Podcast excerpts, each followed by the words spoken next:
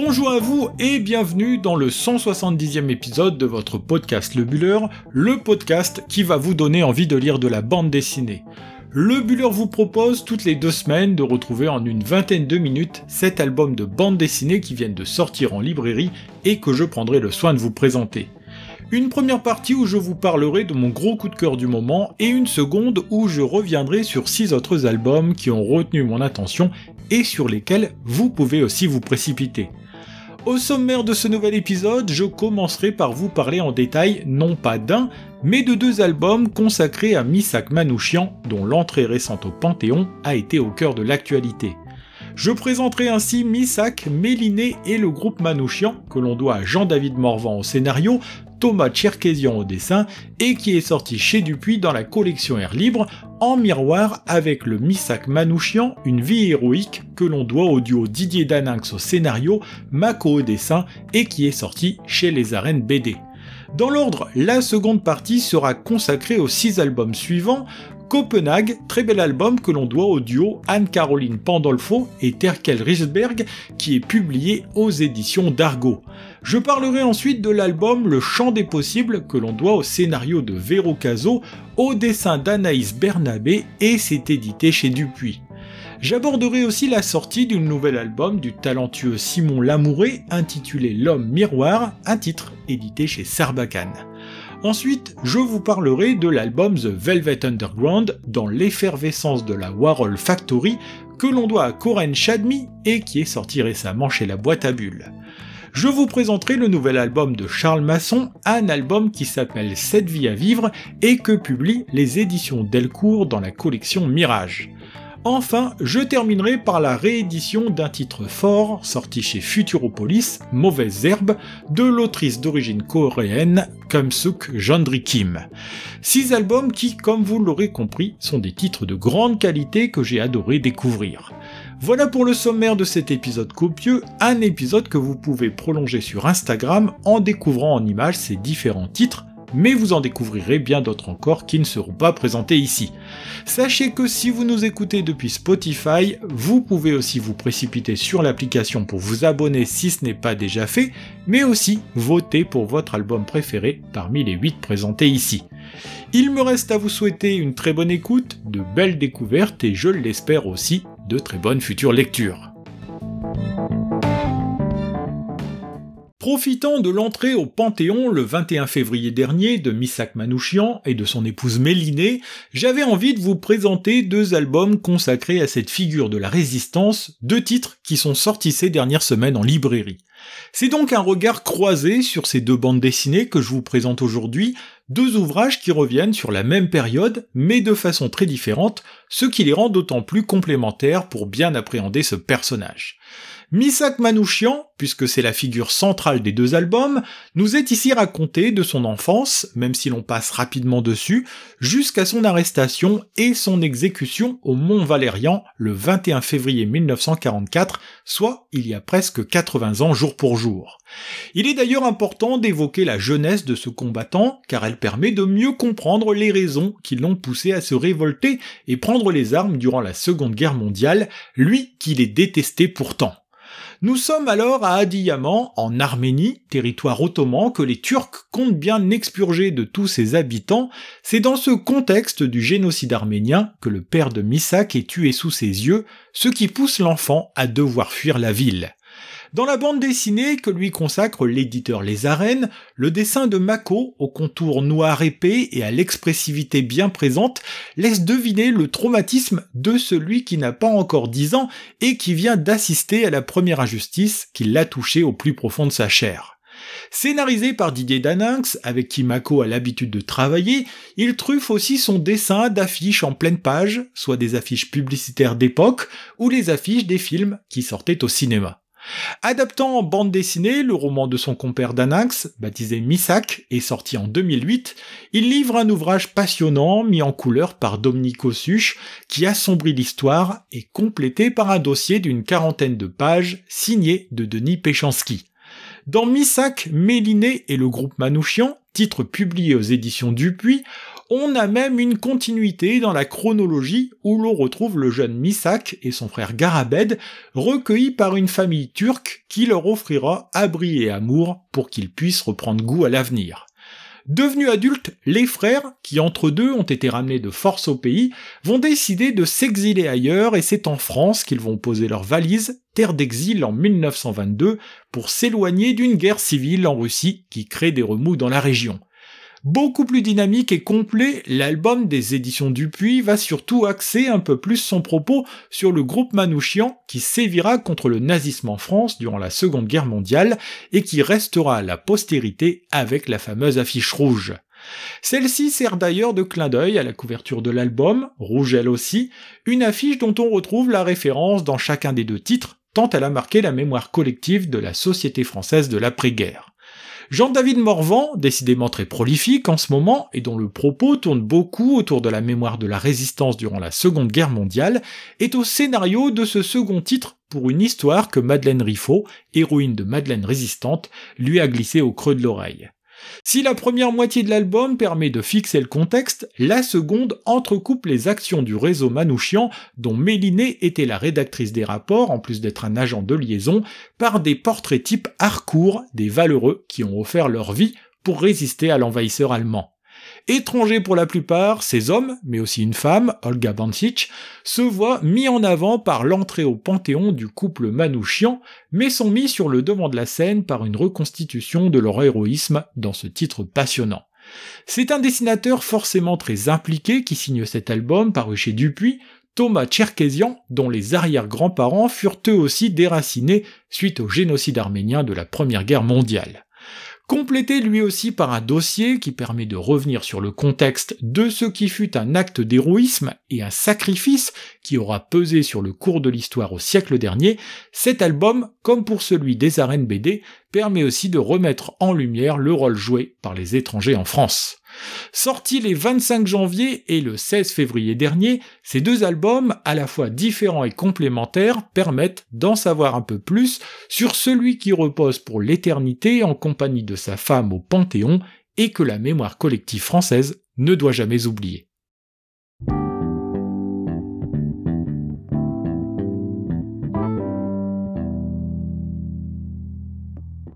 Deuxième partie de ce podcast dans laquelle je vous propose de découvrir plus brièvement six albums sortis ces dernières semaines en librairie.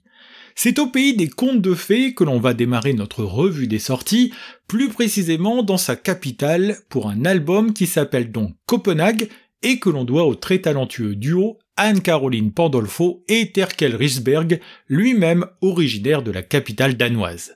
Si je parle de contes de fées, c'est parce que vous connaissez tous l'histoire de la petite sirène que l'on doit à Hans Christian Andersen, une histoire qui sert de porte d'entrée à cet album aussi surprenant que passionnant. Mais commençons par le commencement, nous allons suivre une parisienne quadragénaire, une certaine Nana Miller, venue pour six jours dans la capitale danoise, non sans avoir laissé seule sa fille de 14 ans à Paris.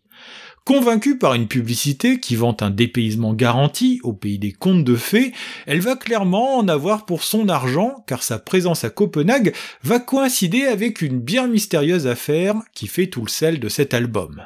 En effet, dès la 25e page d'un titre qui en compte 296, la ville s'agite dans tous les sens sans que l'on y comprenne quoi que ce soit au départ, jusqu'à ce que l'on découvre qu'une sirène a été retrouvée morte sur les berges de la capitale. Non seulement c'est alors l'effervescence qui s'empare de la ville, mais très rapidement celle-ci se retrouve bouclée le temps de l'enquête afin de faire toute la lumière sur ce qui est présenté comme un drame national. Heureusement, seule dans cette ville qui lui est inconnue, Nana Miller va pouvoir compter sur un drôle de personnage, un grand ado attardé, carré, barbu et original, un certain Tu Tussen avec la prononciation à la danoise. Résidant à l'année de l'hôtel dans laquelle la jolie brune a posé ses valises, en compagnie de son chien rose, baptisé nom d'un chien, il va proposer à Nana Miller de l'accompagner au quotidien pour lui rendre le séjour plus agréable dans cette ville à l'atmosphère si particulière. Mais rapidement, afin de l'aider à rentrer chez elle, Tu va proposer à Nana de l'aider à mener l'enquête afin de remonter la piste du meurtrier en mettant à profit les membres et amis du club des amateurs de caniche. Bref, vous aurez compris que le scénario enlevé de cet album rend l'histoire déroutante et amusante, un scénario porté par un dessin qui colle parfaitement bien à ce type de récit. On reconnaît assez facilement la patte du duo Pandolfo-Richberg avec ses corps allongés, ce dessin vibrant et tourbillonnant qui entraîne le lecteur dans la charmante mais recouverte de pluie ville de Copenhague. Mélangeant habilement l'héritage littéraire du Danemark avec une enquête policière, une histoire d'amour et de l'émotion, le tout dans une fresque burlesque, nous tenons là un album dans lequel on ne s'ennuie pas une seconde.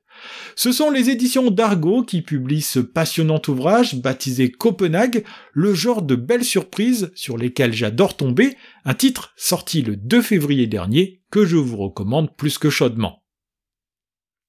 C'est dans une frontière ténue entre le réel et le virtuel que nous entraîne le champ des possibles, première collaboration entre la scénariste Vero Caso et la dessinatrice Anaïs Bernabé, une collaboration qui revêt des airs de coup de foudre de l'aveu même des deux autrices. Et ça tombe bien car d'amour, il va en être question dans ce titre, une bande dessinée qui redéfinit non seulement les frontières entre deux réalités, mais qui redessine aussi les contours du couple en compagnie de personnages attachants. La première que l'on rencontre s'appelle Marsu, jolie jeune femme à la chevelure brune imposante, architecte de son état, qui inaugure dès la première page son nouveau bâtiment baptisé le Cocon.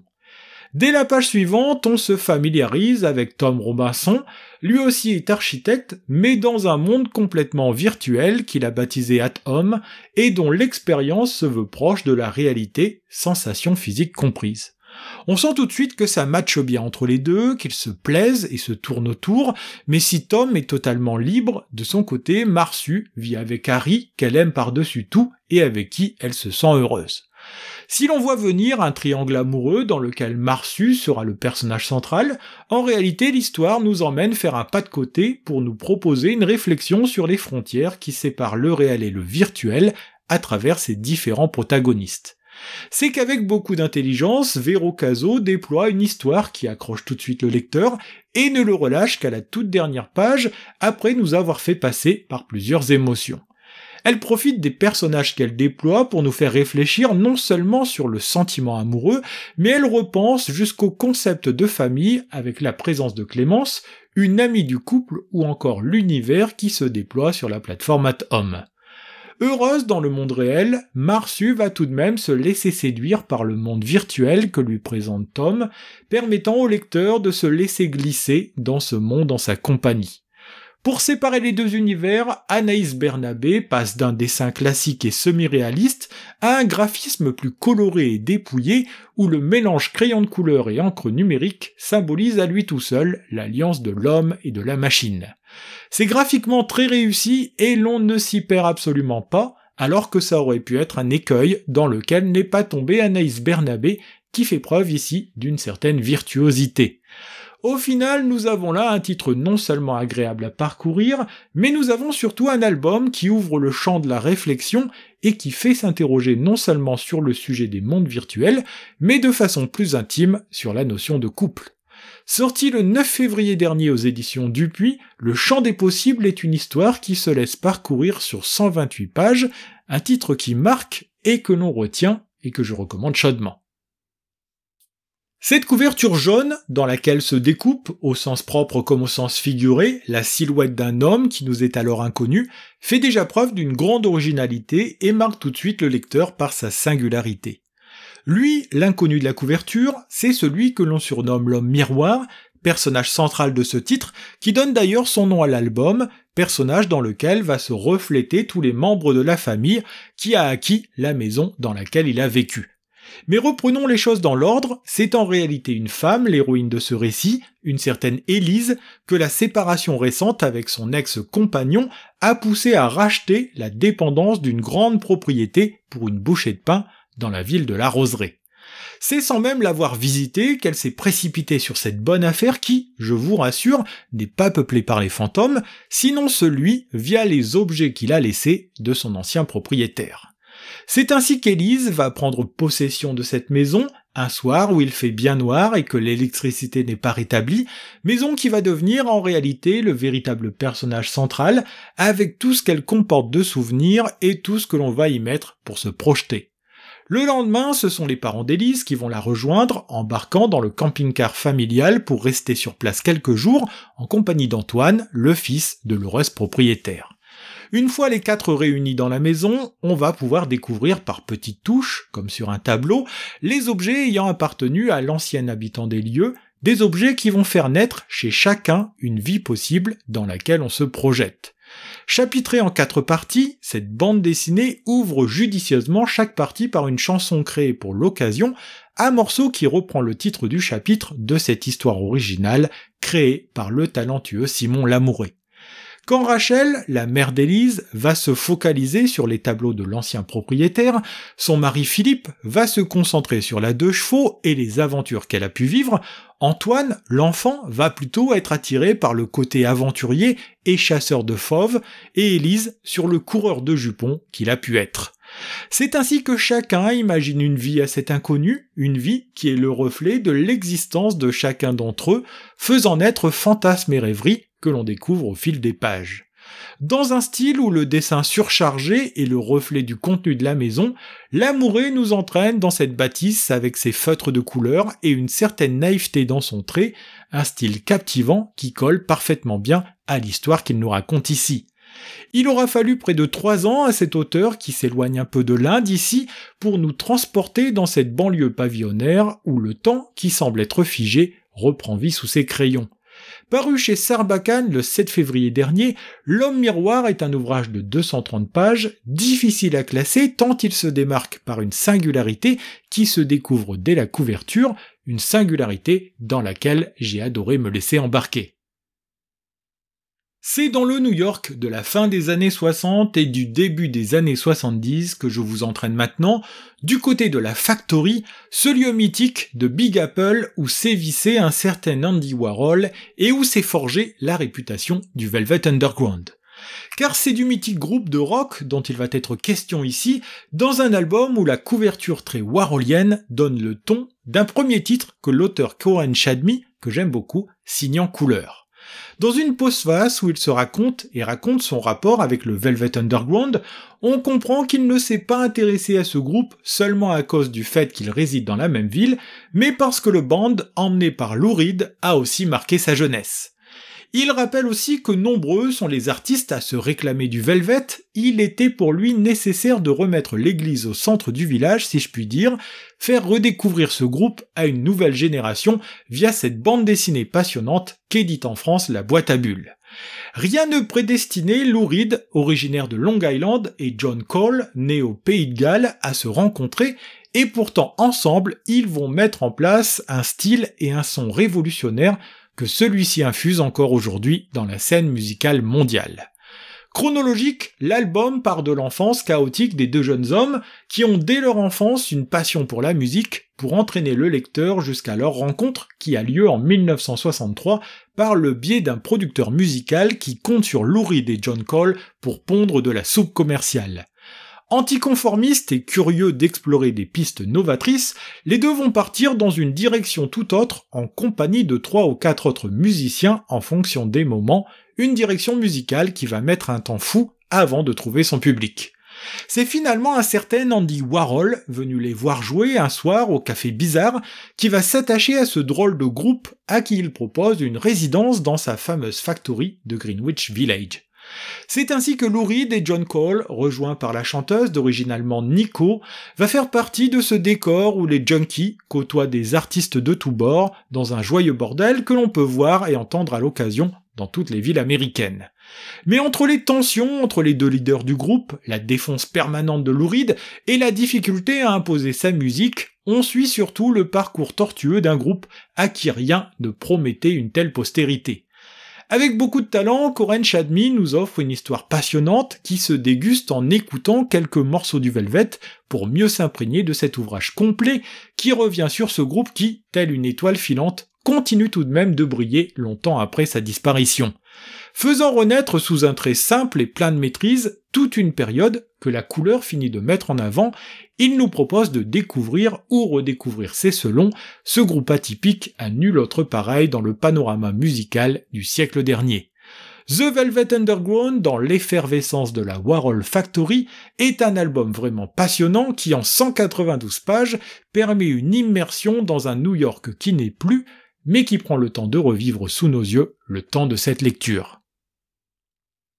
C'est un récit touchant et émouvant dont je vais maintenant parler, une bande dessinée qui nous raconte le destin d'un personnage qui s'appelle René, dans un ouvrage sorti le 21 février dernier en librairie et baptisé Cette vie à vivre. Les sept vies en question, on les découvre au travers de sept chapitres, comme autant de frères et sœurs que René n'a pas vraiment connus, puisqu'ils sont morts très jeunes, des vies qu'il s'est juré de vivre à leur place. Pour autant, René ne va pas nous entraîner dans un tour du monde extraordinaire, puisque sa vie va surtout se cantonner dans le massif des Boges, là où les parents sont venus s'installer au début du siècle dernier pour fuir la civilisation. Pauvres, sans eau courante ni électricité, les parents vont avoir neuf enfants et seuls deux vont survivre, dont René, héros de notre aventure, un René qui est de bonne composition et qui croque la vie à pleines dents malgré le dénuement familial le plus total. René est un jeune garçon courageux qui aime l'école, mais qui lui préfère par-dessus tout l'école de la vie et le contact direct avec la nature, ce qui l'éloigne rapidement de sa scolarité pour passer ses journées à parcourir les environs. La vie aurait pu être douce si la guerre 39-45 n'était venue troubler l'existence paisible de la vallée, entraînant les maquisards à venir se réfugier dans le massif pour échapper à la barbarie nazie ou préparer la résistance. C'est durant cet épisode qu'il fait la rencontre de la jolie Céline, dont il tombe tout de suite amoureux, sans que la relation ne se concrétise avant qu'elle ne reparte de là où elle vient. Puis vint le moment de faire son service militaire qu'il effectue dans les rangs des au Maroc, seul épisode où René quittera les Boges pour découvrir un monde éloigné du sien, mais dans lequel il trouve sa place sans difficulté. Car c'est cela, René, en dépit d'une vie relativement recluse, le jeune homme est jovial, avenant, ouvert, et c'est toujours avec une joie non dissimulée qu'il porte un regard sur toutes les choses qu'il découvre dans la vie. Accidenté à l'armée, il retrouvera Céline, qui est devenue infirmière, et qui est sur le point de se marier, rendant l'histoire d'amour impossible, et René un célibataire endurci. Toutefois, il finira par se marier, prendra son indépendance, mais on découvre au fil des pages que le malheur n'a pas fini de taper à la porte de sa maison, rendant René de plus en plus aigri. Pour autant, entre les tragédies, des coins de ciel bleu se présentent aux sympathiques personnages que Charles Masson déploie dans cet album, un personnage que l'on voit évoluer et vieillir tout au long des 224 pages de ce superbe titre.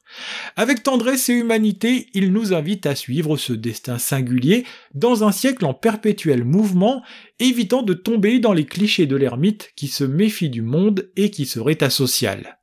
Le dessin participe au plaisir de la lecture, il s'assombrit quand la vallée est aux mains des forces allemandes, ou est lumineux quand René est avec Céline, un dessin simple et expressif qui colle parfaitement bien à l'histoire que nous propose son auteur. Ce sont les éditions Delcourt qui publient ce très bel ouvrage au format moyen, où s'affiche en couverture le fier René sur sa mobilette, avec en arrière-plan les clichés un peu passés, d'un destin que j'ai pris grand plaisir à découvrir ici. Comme toutes les deux semaines, je conclus cet épisode en donnant de la place à un ouvrage spécial, un titre qui retrouve le chemin des librairies après une première sortie chez Delcourt en 2018. Là, ce sont les éditions Futuropolis qui proposent de remettre en lumière ce récit poignant et émouvant que livre l'autrice d'origine coréenne, comme Sukjandri Kim, sur celles que l'on nommait pudiquement des femmes de réconfort, mais qui en fait étaient de véritables esclaves sexuels. Avec Mauvaise Herbe, elle s'attaque aussi à un sujet universel au regard des guerres récentes, celle des violences sexuelles que l'on fait subir aux populations dominées, que ce soit par le biais de la prostitution forcée ou du viol, deux concepts dont la frontière est d'ailleurs très mince. Ici, cette violence est incarnée par une vieille dame qui, à l'aube d'une vie où elle n'a connu que le malheur, nous livre un témoignage bouleversant par le biais de l'autrice sur presque 500 pages. Elle démarre son récit enfant, nous sommes alors en 1934 à Busan, et l'on y découvre la petite Oksun qui vit avec sa famille composée de ses parents, ses deux sœurs et son frère encore très jeune. Comme toutes les petites filles, Oksun a un rêve, celui de pouvoir aller un jour à l'école et apprendre à lire et écrire, un rêve qui s'éloigne de plus en plus au fur et à mesure qu'approche un péril, celui de la Deuxième Guerre mondiale, ici dans le Pacifique. Plus on avance dans le temps, plus les ravages de la guerre, surtout chez les familles pauvres, se font jour. C'est ainsi qu'Oksun va être confié par ses parents à un mystérieux restaurateur qui promet à la jeune fille d'aller à l'école, mais qui l'exploitera surtout dans son restaurant. C'est ainsi que démarre un cheminement infernal pour Oksun, qui finira par être transporté jusqu'en Chine, où là, elle servira au bon plaisir des soldats japonais en garnison, voyant par là même son calvaire commencer et ses rêves s'éloigner. Avec beaucoup de justesse dans le ton, d'empathie et une mise à distance nécessaire quand la narration se fait plus dure, comme Sukjandri Kim nous fait découvrir ce destin singulier qui fut malheureusement le lot de plusieurs jeunes filles à cette époque. Avec ce dessin très simple, qui tantôt s'assombrit, tantôt dévide les silhouettes, elle arrive à faire capter au lecteur toute l'intensité de cette histoire, faisant passer un moment de lecture très fort que l'on n'oubliera pas de sitôt. Véritable devoir de mémoire et album coup de poing qui se veut aussi revendicatif, car le Japon n'a toujours pas présenté d'excuses pour ce traumatisant épisode, elle met en lumière ces femmes à travers le personnage d'Oksun avec beaucoup d'humanité. Album incontournable qui a retrouvé le chemin des librairies le 7 février dernier, Mauvaise Herbe est aussi l'album qui a fait connaître au niveau international cet artiste qui compte et que, pour ma part, je prends toujours un grand plaisir à lire à chaque sortie de ses ouvrages. Ainsi se termine ce 170e épisode de votre podcast Le Buller, un épisode consacré dans sa première partie à deux albums qui mettent en lumière Misak Manouchian, entré récemment au Panthéon, deux albums sortis chez Les Arènes BD et Dupuis. J'ai comme toujours pris plaisir à vous préparer et à vous présenter cet épisode. J'en profite pour remercier au passage les différentes maisons d'édition qui m'aident grandement dans cette tâche. Pour que puisse continuer d'exister ce podcast, n'hésitez pas à vous abonner, à laisser une note sur les plateformes de podcast ou encore à en parler autour de vous pour le faire connaître. Le Buller en image, c'est sur Instagram que ça se passe, sur le compte lebuller.podcast. Vous y retrouverez la présentation des 8 albums évoqués aujourd'hui, mais aussi d'autres titres sortis récemment en librairie. C'est aussi le lieu idéal pour me contacter et interagir avec moi, et en attendant de vous retrouver le lundi 11 mars, je vous souhaite de très bonnes semaines, mais aussi de très bonnes lectures.